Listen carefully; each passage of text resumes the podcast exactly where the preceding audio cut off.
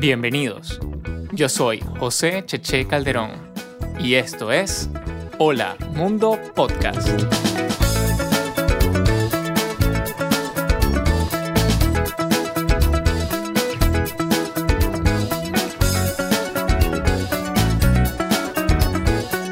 En esta temporada hablaremos de problemas en la industria de la tecnología.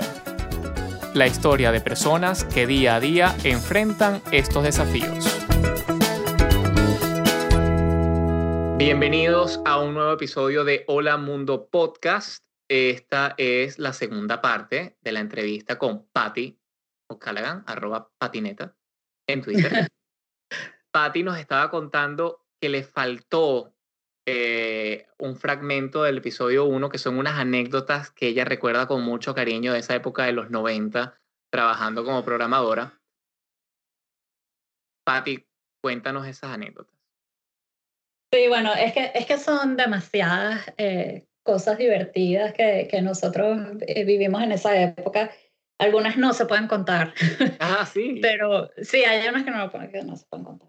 O sea, quizás las pudiera contar, pero tienen asuntos legales alrededor. Ah, ok, ok, ok. okay. No, mejor, no, toco, mejor no toco ese punto. No, toques ese punto, vámonos con las que son fáciles de liberar y no tenemos que estar pidiendo permiso. Sí, no, no, no, no es de pedir permiso, no. Este, pero en, esa época, eh, por ejemplo, nosotros teníamos un amigo que era un hacker muy famoso, que es Rafa. Él estaba en, en él formaba parte de un equipo de hackers que se llama World of Hell entonces, este, era muy divertido porque, eh, qué sé yo, el día de mi cumpleaños me acuerdo que Rafa agarró y hackeó la página de la 3M, 3M.com, y puso una foto mía con, con Chocomegato y nos tapó así los ojos con, con un recuadro negro y era como que, ay, feliz cumpleaños, Patti. Y entonces él a las 12 de la noche me manda un mensaje que, ay, Patti, mira, este es tu regalo de cumpleaños. Te hackeé la página de 3M.com para decir feliz cumpleaños. Y yo, ay, gracias, Rafa. Ay, Rafa, qué buen amigo eres. Qué detalle, ¿no? Qué detalle. Qué detallazo. Qué detallazo. Sí, este, o por ejemplo, me acuerdo eh, un día que estábamos ahí en la oficina de lo que sea.com y creo que fue Sebastián Delmont que nos dijo, mira, ya, ya van a salir, eh, eh, ya se van a poder comprar dominios con caracteres especiales. Y Rufi compró España.com. ¡Wow! Sí, entonces el tema con España.com fue un, o sea, fue gigantesco. Este, el gobierno de España decía que no sé qué, entonces Rufi tenía que, que justificar por qué él había comprado ese, ese, ese mm, dominio. Y él lo hizo fue por, bueno, él quería hacer una página web para, para agradecer todo el, el, esfuerzo que habían hecho los inmigrantes españoles en Venezuela. Este, y pues nada, Rufi salió en la portada todo el domingo así, apoyaban una ñ y no sé qué. Eh, fue, fue todo un big deal el tema de, de España.com. Entonces eso también eh, lo, lo, viví de cerca y, y, y bueno, ya, el, el, resto, el resto de ese cuento lo puede echar Rufi algún día. ¿Te arrepientes entonces de haber bajado ese día a almorzar y no quedarte comprando dominios con ella? Eh, coño, sí, debía comprar algo divertido con ella. De verdad que sí. Tú sabes que yo no sé si a ti te pasa, pero yo tengo como 3.300 dominios registrados. Sí. A cada rato se me ocurre una idea buenísima para un proyecto buenísimo que nunca tengo tiempo de terminar y entonces tengo 3.800 dominios registrados. Y ese PayPal, tú ves, tú ves, esos cobros y tú dices, pero ¿por qué me están cobrando tanta plata? Ah, ya, ya recuerdo qué dominio es. Sí, sí, sí. de repente te llega una cuenta así de un año de, de, de, contrato de dominio, como de 10 dominios, y tú, ¿what? Y sí. Pati, con eso cerramos la, esa, esa etapa de programadora en los 90 y luego quiero entrar en otra etapa de tu vida, eh, debugueando, eh, que es tu experiencia de emigrar a otro país. ¿Tú sales de Venezuela en qué año? En el agosto del 2017 salimos de, de Venezuela. Este, obviamente e, emigrar no es fácil, eh, nadie, quiere dejar su país, pero Eh, como todos los venezolanos sabemos, las circunstancias eh, a muchos nos obligaron. Yo tuve, yo dentro de todo siempre he sido muy afortunada, em, porque aquí en Glasgow vive toda mi familia, mis hermanos, mis papás, ellos ya estaban aquí. Entonces es muy diferente cuando tú llegas a una ciudad, un país donde no conoces nada, no sabes nada, no conoces a nadie, no sabes cuál es la zona chévere de la ciudad, cuál es la zona mala. No, yo aquí llegué y bueno, aquí estaban ya establecidos mis hermanos, mi mamá, mi papá, me recibieron en su casa, o sea, eh, de verdad que eh, fui, fuimos muy afortunados en eso y mis chamos estudiaron en unos buenos colegios en Caracas, entonces el nivel de inglés de ellos era bastante bueno. Em, entonces también fue fácil para ellos eh, como, como e, esa transición y empezar a, estudiar en un colegio en inglés, em, una cultura tan diferente. Claro. Pero yo creo que nos no, no fue bastante bien y por supuesto eh, una bendición, eh, es una bendición tener la carrera que yo tengo porque eh, conseguir trabajo no es difícil. Eh, inclusive si eres novato, si estás empezando, no es difícil. tienes que hacer ciertas cosas para poder prepararte para buscar trabajo, pero conseguí trabajo muy rápido. Además ya yo venía con un trabajo, yo colaboro con, con un portal de noticias legales de Latinoamérica y yo trabajaba para ellos de manera remota eh, estando en Venezuela y llegué a, Escocia eh, continuando ese trabajo. Entonces, eh, fui, fui muy afortunada. A diferencia de mi esposo, él es médico y han pasado tres años y él todavía no ha podido, sigue con el papeleo y el proceso de poder ejercer como médico aquí, que ha sido muy complicado. Entonces, yo creo que si yo fuese médico también, la historia sería otra. Eh, tener esta carrera te da muchos eh, beneficios a la hora de, de, poder eh, ejercerla y conseguir trabajo. Prácticamente a donde tú te vayas vas a conseguir. Eres latinoamericana y mujer en un mundo tecnológico que está claramente dominado por el, el sexo masculino. ¿Alguna vez te has sentido discriminada o, o has sentido rechazo de parte de la industria? No, jamás. Este, ojo, con esto no quiero decir, o sea, yo eh, eh, soy afortunada en poder decir que jamás me he sentido discriminada. Eh, sé que no es la situación para muchísimas mujeres, pero yo siempre he tenido la fortuna de trabajar en compañías donde han valorado mi trabajo al igual que, que, que los hombres.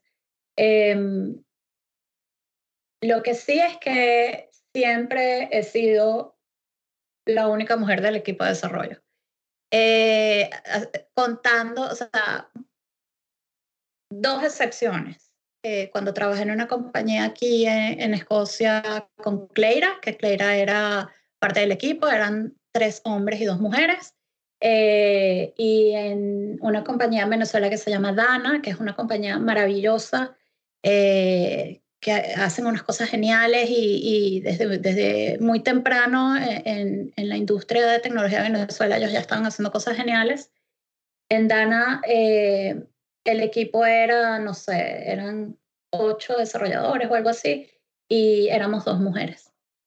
Entonces ha, sido la única, las únicas dos situaciones. Porque, por ejemplo, ahorita eh, yo soy Senior Web Developer en opoli.com que es un, retail de aquí de, Reino Unido. Ellos también um, venden en Estados Unidos y tal.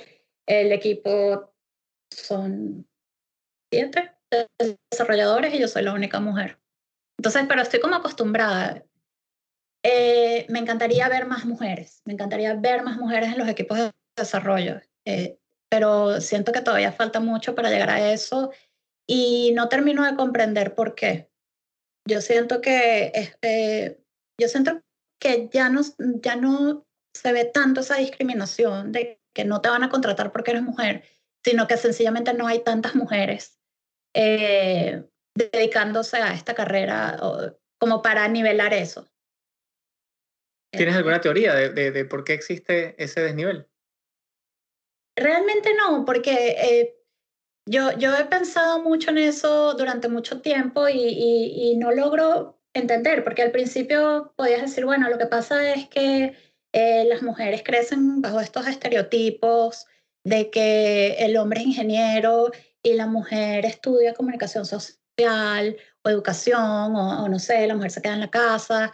Eh, pero ahorita ya no es así. Y por ejemplo, en, el Coding Club que yo, que yo dirijo aquí en Glasgow, eh, en Jordan Hill School, son como 22 niñitos y de esos 22 empezaron como 8 niñas y al final del curso quedaron como 3.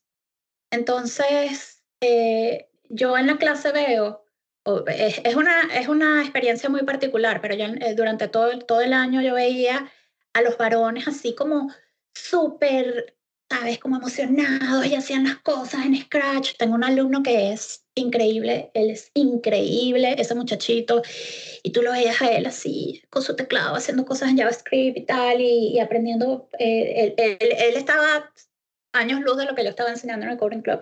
Y las niñas, yo no les veía como ese entusiasmo, eh, excepto tres niñitas que, tres cuatro niñitas que, que sí se interesaron y estuvieron en una competencia de, de cybersecurity, quedaron quintas en Escocia, fue una competencia a nivel eh, eh, de todo el Reino Unido, y a ellas sí tú les ves como que la pasión y les encanta, y, pero a las demás, o sea, falta algo que yo no logro entender qué es. Y yo estoy hablando completamente desde mi perspectiva y desde la perspectiva que es eh, eh, el acceso a la, a la educación que tienen las niñas en el primer mundo. Porque si nosotros estamos hablando de eh, países del tercer mundo, donde el acceso a la educación general es mucho más complicado para las niñas, obviamente ahí vas a ver el motivo. Tienes que contextualizarlo según la región en donde tú estés.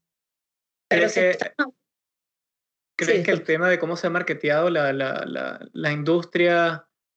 Sí, yo, yo veía eh, eh, y lancé un tweet eh, hace poco con la publicidad de la Commodore 64. Yo no sé si has tenido la oportunidad de verlo. Y los únicos usuarios que muestra la Commodore 64 son hombres. De hecho, hay una escena donde aparece el, el, hombre programando y la mujer atrás sirviendo la mesa.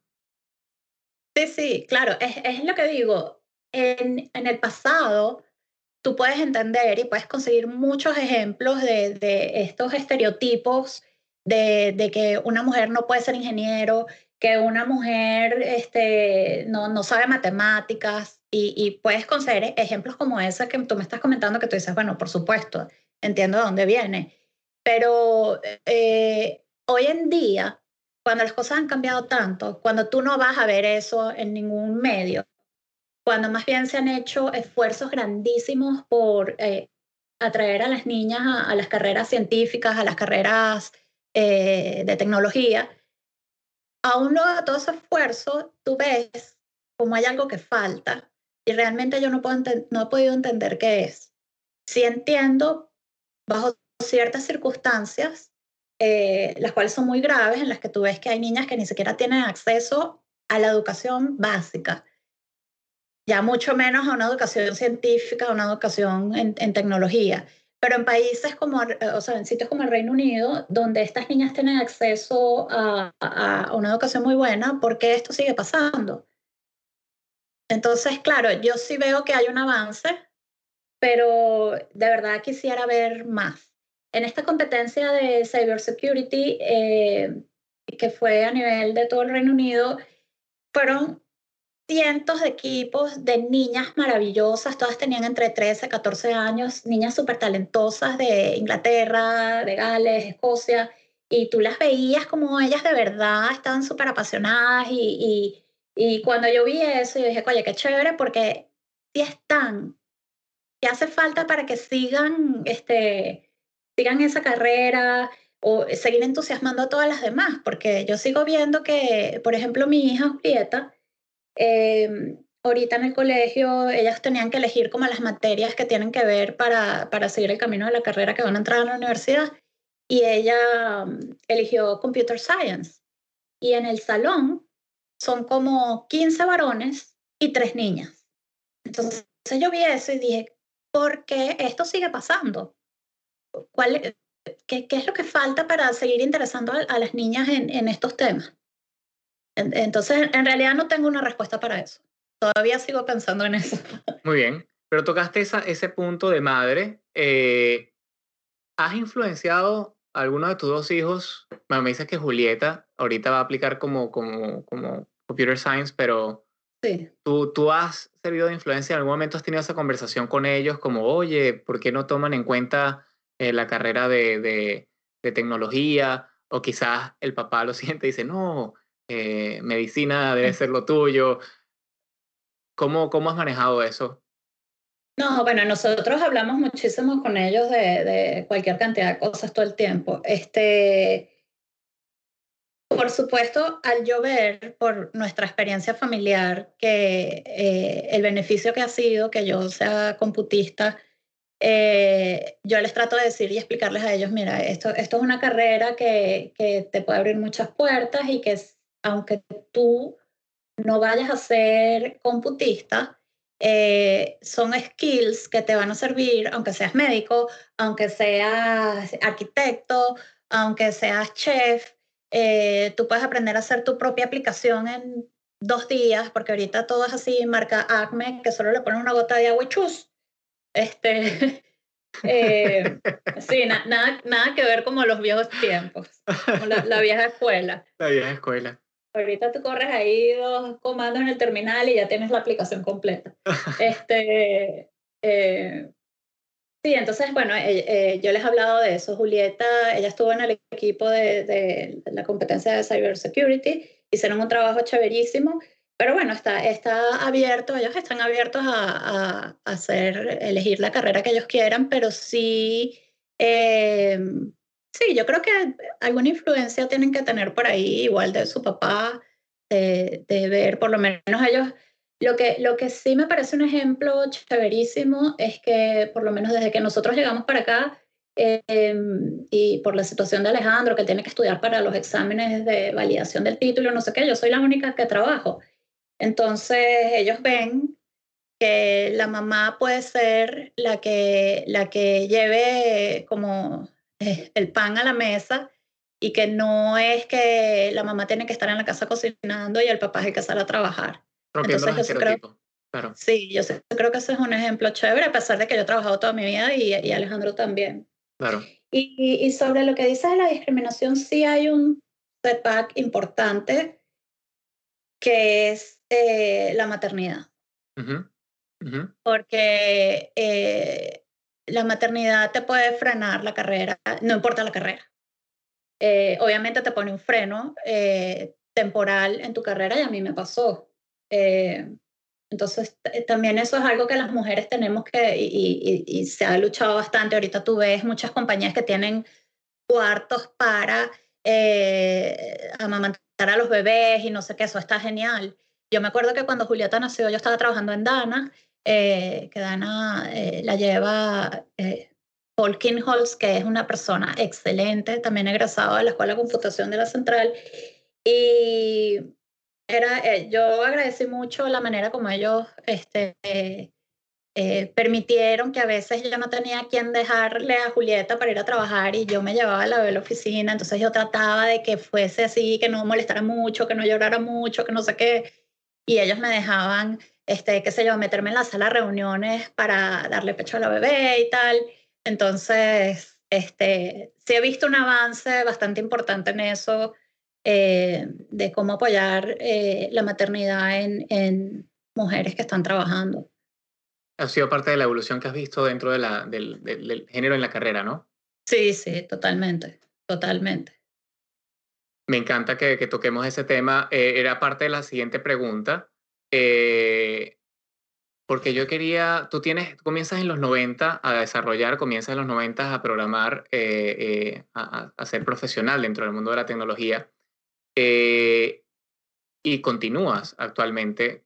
¿Cómo has visto esa, esa evolución? Si es que ha habido alguna evolución o, o todo lo contrario, una, una regresión en, en algunos aspectos. Como desarrolladora. Como desarrolladora, sí. Eh, no, muchísima evolución, muchísima evolución. Este, bueno, en primer lugar, la evolución de, de, las herramientas que, y la tecnología en sí, por supuesto. Este, a pesar de que yo toda mi vida eh, eh, profesional siempre me he desarrollado como programadora, especialmente en PHP, los que odian PHP se pueden ir a quejarse por otro lado, por favor, gracias. PHP es lo que, lo que trae la comida a esta casa, así que vayan a fastidiar por otro lado. Este no es un espacio de odio. Sí, gracias. Este, sí, bueno, o sea, yo me acuerdo que al principio nos llamaban los webmasters. Qué cosa tan el término webmaster. Bueno, me, me, cuentas que al principio había un departamento de HTML, ¿no? ¿Cuándo, ¿cuándo deja de ser eso para convertirse en, Pues que tú eres más full stack, ¿no? Porque tú, tú, tú, tú, trabajas en el back, pero también trabajas con el front. Sí, porque es que antes eso no existía. Claro. E, esa, esa distinción no existía. Pati, otro juego se llama 10 preguntas rápidas. Es bastante simple. Yo te voy a hacer, no una pregunta, te voy a hacer, te voy a leer algo y tú me vas a decir lo primero que tiene en la mente. No, si es una pregunta. Una, te voy a hacer una pregunta y tú me dices lo primero que tiene en la mente. No lo pienses mucho, no lo puedes, no, aquí no hay ni titubeos ni nada. Lo primero que te pase por la mente lo tienes que decir, ¿te parece? Ok. Ok, va. La primera pregunta. ¿Lenguaje favorito? PHP. ¿Lenguaje que detestas? JS, no, ASP. ASP. Dios. Sistema operativo favorito. Uh, Linux. Espacio o tabuladores. Tabuladores. Navegador de preferencia. Uh, Chrome. Back or front. Back. Número perfecto de monitores. Tres. Videojuego favorito. Monkey Island. Cantante favorito de BTS. Ay, qué bello. Uh, John Cook. ¿Y libro favorito? Oh, esto es muy difícil. Ah, no sé. Son muchos. Oh, eh, eh, historias de robot de Isaac Asimov. Ah, fanática de Asimov. Gran fanática de Asimov. Gran fanática de Asimov, gran, genial, genial Asimov. Mira, no te veía, bueno, sí te imaginé una persona de tabuladores, sistema operativo Linux, eh, pero eh, eh, lo de ASP, ¿tuviste una mala experiencia con ASP? Ay, sí, es que, es que no, mira, ustedes tienen que entender que yo soy una doña. Entonces, sí. E, es el hashtag de este podcast, ¿no? Sí, yo siempre uso ese hashtag en Twitter desde hace burde tiempo. Yo soy una doña. Este, y yo estoy clara de eso, además estoy orgullosa de ser una doña. Muy bien. eh, no, lo que pasa es que cuando, cuando eh, yo estaba hablando de muchísimos años atrás, cuando, cuando empezó a salir ASP, este, ay, a mí no me gustaba, era como engorroso, no me gustaba, no me gustaba, era, eh, le agarré como fobia, era, ah, eh, era como feo, era como feo, entonces no. Y es una cosa muy subjetiva, ¿no? O sea, yo, Obviamente, ahorita todo, todo, toda la plataforma .NET es una cosa genial y es increíble, pero sí, o sea, esto, esto, es un, esto es un rechazo más subjetivo y emocional que otra cosa. Sí, no, no, no, eh, pero estoy de acuerdo contigo. Patti, dentro de la lista de libros que nos puedes recomendar para programadores a todas las en todas las etapas de, de, de, un profesional, ¿cuáles son esos libros? Sí, hay, hay dos libros que yo, yo em, han sido bastante significativos para mí. Eh, el primero es em, un libro que se llama Introducción a la Lógica Matemática. Ese libro yo lo tuve que, eh, nos, lo, nos lo pusieron en la universidad en primer semestre en Algoritmos y Programación 1 o Lógica y Álgebra, no recuerdo.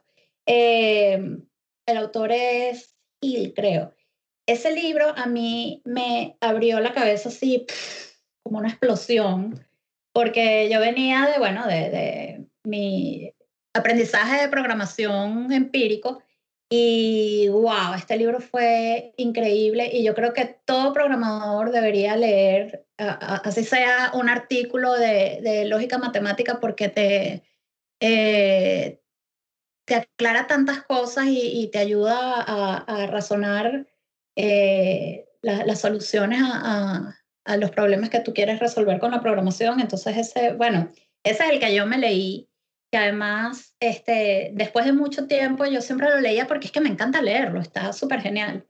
Eh, yo creo que si lo tuviera ahorita me lo volvería a leer, me encantaba ese libro. Hay muchos libros de, de, lógica matemática o lógica y álgebra que, que, andan por ahí, entonces les recomiendo que, que echen un ojito a eso. Y hay otro libro que ese me encantó, ese me lo recomendó Sebastián Delmont, creo que fue el año pasado. Es un libro, un libro que se llama 99 Bottles of OOP, que es de Sandy Metz. Este libro es como una revisión de la programación orientada a objetos y de cómo escribir eh, buen código este, y la manera como tú puedes repasar todos estos conceptos de, programación orientada a objetos es genial, es súper divertido. Entonces hay, hay cosas que a uno se le van olvidando este, o con el día a día con los deadlines, de repente empiezas a tener así como malas prácticas para poder cumplir con los deadlines y no sé qué. Y volver a este libro, o sea, volver a, leer todos estos conceptos y la manera como él los explica, este, de verdad ese libro está genial, se los recomiendo muchísimo. Eh, luego podemos compartir el URL donde lo pueden conseguir. Eso me lo recomendó Sebastián Delton, que era el, el director de tecnología ahí en lo que sea.com y es a uno. Así que se los recomiendo con los ojos cerrados. Perfecto. Eh, Pati, muchos años de experiencia, a pesar de que eres muy joven, eh, has vivido eh, la carrera de informática desde los 90, desde el, boom del com hasta hoy en día. ¿Cómo has vivido, cómo, cómo, cómo percibes la evolución de, del profesional como developer? Tú hablabas de, de, un departamento de HTML, cosa que ya hoy en día no creo que exista en ninguna empresa, ¿no? Eh, ¿Cómo has visto tú la evolución del rol del developer? Sí, bueno, eh, eh, pasamos a ser toderos, los webmasters eran los toderos. Este, es un término muy gracioso. De hecho, hace poco tenía una discusión con un periodista en Twitter que estaba él, dijo algo que era incorrecto y entonces yo lo fui a corregir, a explicarle por qué eso que él estaba diciendo estaba mal. Él estaba hablando de, de unas fotos en un tweet y no sé qué. Y entonces el tipo se ofendió. Y entonces me dice, no, porque esto es así. Le digo, mira, no, o sea, estás equivocado, eso no es así. Él me dice, claro que sí, yo soy webmaster. Y yo dije, bueno, ya, con que, el tipo nada más me diga que él es webmaster, ya lo dijo todo. Allá rodó esa cédula, ¿no? yo sé, porque yo soy webmaster este, no, bueno, el, el, a ver, el avance ha sido súper interesante, este, las herramientas, los enfoques, este, por ejemplo, todo, toda esta, eh, desde diferentes puntos de vista, todo, todo este cambio que hubo de la metodología cascada a, la a las metodologías ágiles, este, eso fue un cambio súper importante eh, en, en, el área o, por ejemplo, eh, los sistemas de control de versiones. Cuando yo empecé eso no existía. Después empezó, o, no era común usarlo. Luego, creo que el primero que yo usé fue CBS y después Subversion. Luego vino Git. Ahorita es imposible trabajar sin eso. Este, pero hubo un, tiempo que eso no existía. O sea, si existía, nadie lo usaba. En lo que eh, ¿cómo hacías? Eh, cambiando nombres de archivo, versión 1, versión 2, versión 3, versión 4 este sí es final. No, lo que pasa es que lo, que nosotros hacíamos, o sea, por ejemplo, eh, no, puedo hablar qué es lo que hacían en el departamento de tecnología porque ellos este, eh, hacían una cosa diferente a nosotros, lo que hacíamos nosotros, que éramos como aprendices. Eh, nosotros nada, hacíamos, creábamos, por ejemplo, los archivos y los subíamos vía FTP. Este, y ya luego nosotros usábamos, eran manejadores de contenido. Al principio había uno que, que estaba hecho por, creo que lo hicieron ellos mismos, Sebastián eh, en PHP creo que lo hizo. Eh, luego usábamos uno que se llamaba Interwoven, creo que era el nombre. Entonces, lo que, lo que nosotros hacíamos era manejar, este, poner cosas en el manejador de contenido con, con las etiquetas HTML dentro de, de ese contenido. No, no había tanta necesidad de usar eso. Y bueno, nada, luego vino todo este tema de Test Driven Development, desarrollo con pruebas, que también fue como un gran cambio, ¿no? Eh, que también me parece genial. Eso eh, fue algo como innovador. Eh, y ya luego, claro, todo este tema de software as a service y platform as a service y empezar a usar los APIs y los web services, eso también fue un cambio genial y, ya es parte de, nuestro día a día. Y bueno, que ahora los, los, desarrolladores también tienes que saber de muchas cosas y, siempre tienes que estar aprendiendo tecnologías nuevas y todos estos frameworks locos de JavaScript que salen cada, media hora. Eh, y, se ha hecho más eh, se ha hecho más clara como esa separación entre front-end y back-end. Eh, y, y, si tú eres full stack, eh, tienes que estar, eh, yo, yo, considero que yo soy full stack, pero eh, me gusta más el backend. Y, y, y, creo que he tendido más a eso porque todos estos cambios tienen, o sea, son 3.500 frameworks de JavaScript, entonces te pones a aprender uno y entonces después sale otro y otro y otro. Y, y siento que esa esencia de, de realmente saber JavaScript, de realmente saber CSS, de realmente conocer el HTML, se está perdiendo porque yo veo que ahora es como aprender a utilizar el framework y no saber qué está debajo del de, el capó, o sea, no, no, saber qué es lo que está por debajo. Entonces, siento que no, eh, o, todos estos eh, precompiladores SSS y que si Tailwind y Bootstrap y no sé qué, y, y, y se está dejando atrás entender realmente cómo funciona. Entonces yo no sé si ya estoy llegando a un punto de ser retrógrada y eh, me estoy resistiendo a la, a, la, a, la, a, la, a la evolución, pero yo de verdad creo que todo programador tiene que entender lo que está haciendo. No es copiar y pegar, que eso es el, el gran problema que tenemos en la industria. Ojo, yo también me meto en Stack Overflow y yo también todos los días me meto en Google y yo también, si tengo que hacer, si tengo que usar eh, expresiones regulares, yo creo que voy a tener 80 años y todavía me voy a estar metiendo a revisar las expresiones regulares. O sea, todos hacemos eso. Pero lo importante es que entiendas lo que estás haciendo, entiendan JavaScript, entiendan CSS, entiendan HTML, eso es básico, lo tienen que saber. Y luego, cuando tienen eso bien claro, entonces pueden lidiar con las 3.853 frameworks que, que, que, van saliendo. Pero bueno, eh, lo bueno de eso es que, es que eh, se puede preparar más gente para el uso de, estas, de estos frameworks y, y la, la, necesidad tan gigante que hay en la industria para, para conseguir gente eh, eh, se alivia un poquito. Me encanta que te me vas adelantando la entrevista, porque eso quiere decir que todo va fluyendo muchos de los que nos están escuchando son desarrolladores, quizás están empezando, están como juniors, tienen ese síndrome del impostor a millón. Tú ya tienes eh, un puesto más senior, tienes más seniority como desarrolladora. Mujer desarrolladora senior, ¿qué consejo le das a esas chicas que están empezando o chicos que están empezando a, programar para avanzar dentro de, de esta profesión? Bueno, Primero, yo también sufro de síndrome de impostor de vez en cuando eh, y, y, a veces, aunque sé que no es que no es así, siento que tengo que demostrar más lo que puedo hacer en un equipo lleno de hombres.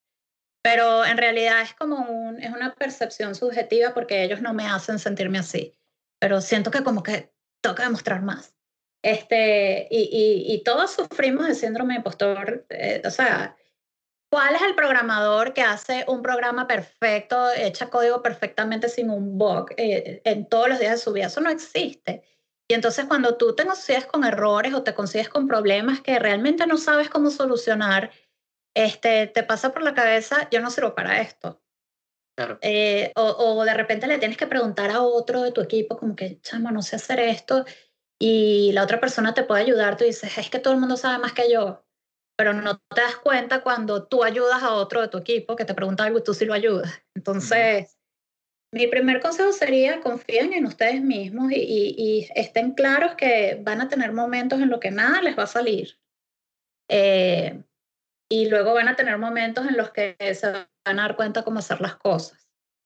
mi consejo principal es entiendan lo que están haciendo, entiendan lo que están haciendo, no sean, eh, aléjense de, esa, de ese camino fácil que es el copiar y pegar, porque es un camino fácil.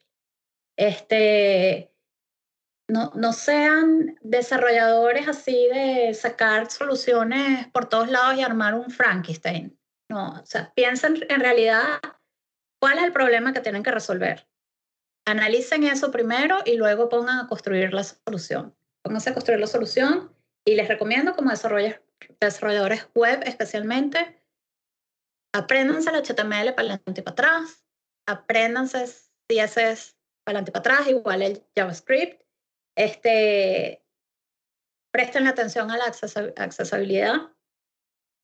Eh, eso es súper importante y, y, ya luego eh, nunca dejen de estudiar. Yo todos los días trato de, de aprender cosas nuevas, a veces el, el trabajo no, no, no, me lo permite, pero no importa cuántos años tengas en esta industria, siempre vas a tener algo nuevo que aprender, siempre, siempre. Siempre salen servicios nuevos, siempre hay cambios nuevos, por lo menos eh, ahorita eh, en el equipo donde yo estoy, eh, Popoli.com eh, corre sobre Magento y yo nunca había trabajado con Magento, nunca jamás. Entonces yo estoy aprendiendo, estamos haciendo la migración a, a, Magento 2, estoy aprendiendo muchísimo y, y, y, siempre es así. Entonces ese, ese es mi consejo. Eh, eh, no tengan miedo y, y estudien. Estudien y, tómense en serio en aprender las bases. Esa es la clave. Porque si se aprenden bien las bases, van a poder con todo lo demás. Gracias por eso, Patti. ¿Qué, ¿Qué, viene en, en la carrera uh, ¿qué, ¿qué, tienes en, tu, en tus tareas pendientes por hacer, en ese to-do list que colocamos en el código? ¿Qué tiene Patti, Patti O'Callaghan pendiente? Eh, bueno, muchas cosas. Por supuesto, seguir aprendiendo y, y estoy muy dedicada a, a mi Coding Club. Me gustaría seguir teniendo como más iniciativas para, para que los chamos, niños y niñas, este, se interesen en, en, en, aprender estos, skills que les pueden servir, como dije antes, para cualquier tipo de carrera que ellos vayan a, ejercer. Eh, me gusta mucho eh, esa parte de, la enseñanza. Eh, yo en la central, yo di clases durante, no dos años, en, no en la carrera en sí, sino en un departamento que tenía la escuela que daba clases, cursos de computación a, a otra gente es, externa a la universidad, hice el primer manual de PHP, no sé qué, y esa, esa parte de, de, enseñanza me encanta, me gusta muchísimo. Entonces me, me gustaría eh, hacer algo de eso. También me, me encantaría poder, eh, a mí me gusta mucho el tema de la ética en la inteligencia artificial eh, y leo mucho sobre eso, entonces también me gustaría um, hacer algo por ahí, por, por, por, esos lados. Pero eso ya es más un, un tema de, de hobby. Uh -huh. Muy bien, Pati. Y viendo tu carrera eh, en retrospectiva, esa niña de 8 o 9 años que estaba en esa academia, ¿fue ahí que tú escribiste tu primer Hola Mundo? ¿Tú recuerdas tu primer Hola Mundo? La verdad es que no me acuerdo. No. Pero seguro, no, no, no, de verdad que no me acuerdo, pero debe haber sido ahí, seguramente, seguramente. Este, pero el, el, momento que lo haya escrito así por primera vez, no. Sí me acuerdo, qué sé yo, la, el primer proyecto que yo tuve que hacer en la universidad en, en el primer semestre eh, fue en Pascal. Y sí me acuerdo de, de, ah, ok, Pascal, vamos a aprender, ok, ¿cómo se hace el Hola Mundo? Vamos a imprimir este, este string y tal. Pero yo supongo que mi primer Hola Mundo fue en Basic, seguro en Basic. que sí. Sí. Con ese libro que, tan, que tanto te gusta, ¿no? Te lo pondremos Ay, sí, en Twitter. Sí, yo, yo a veces lo leo y me encanta, es que, es que explica las cosas tan genial, me encanta. Patti, no caben palabras para agradecerte eh, que hayas aceptado esta invitación. Ha sido un placer eh, hablar contigo, conversar y recordar tan, tan, tan, lindos momentos, ¿no? Que fue, que fue esa época de los 90. Yo, yo creo que, que, ¿qué es lo que más extrañas tú de, los 90 como desarrolladora? Ah, finales de los 90. Eh, oye, lo que más extraño era... Eh, no sé, yo creo que era aprender y, ver todas esas cosas nuevas que estaban pasando y, esa, ese gusanito que tenía todo ese grupo de amigos que, que, que, yo tenía y todos queríamos hacer páginas web y todos queríamos ver qué, qué podíamos inventar y no sé qué, era, era bastante divertido. Ahorita ya eso ha sido una cosa a nivel mundial, todo el mundo quiere hacer algo y no sé qué. Eh, pero en esa época éramos como el grupito de, de programadores web en, en aquella de webmasters. Este, sí, yo creo que eso es lo que más extraño. Fue una época súper divertida, súper divertida. Qué bueno que lo recordemos con tanto cariño. Patti, ¿dónde te pueden seguir? Ah, en mi Twitter me pueden ver escribiendo tonterías todo el día, eh, arroba patineta. Eh, con dos T y, ¿no? Sí, con dos T y, porque si no van a caer en el Twitter de la otra patineta, que es mi querida amiga Patricia, Anuel, que ella eh, también es caraqueña. Y al principio tuvimos una guerra porque yo no sabía quién era ella, ella no sabía que era yo, y ella era la otra arroba patineta, pero con una sola T. Y todo el mundo nos confundía hasta que nos conocimos y nos queremos y nos amamos, y es, ella es lo máximo. ¡Qué Entonces, loco! Si quieren ver el contenido de ella, que es más interesante que el mío, es con una sola T. y si quieren ver todo, No, no, yo, yo, yo, doy fe que tu contenido es genial. Yo doy fe que, que vale la pena tenerte en el timeline. Sí, pero no, eh, tuiteo muchas cosas de tecnología, pero eh, también muchas otras cosas más. Entonces, no, no, es, no es un perfil orientado únicamente a la tecnología.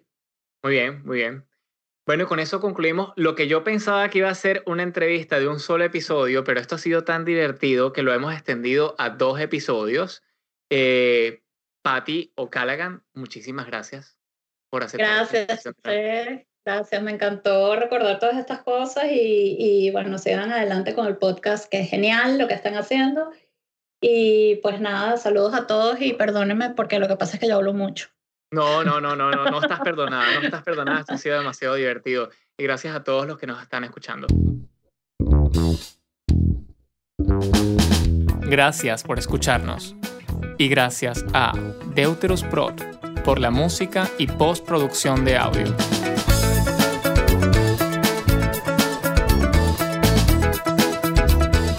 Síguenos en Twitter e Instagram. Nos consigues como Hola Podcast. Y no olvides suscribirte en iTunes, Spotify, TuneIn o SoundCloud para escuchar más episodios.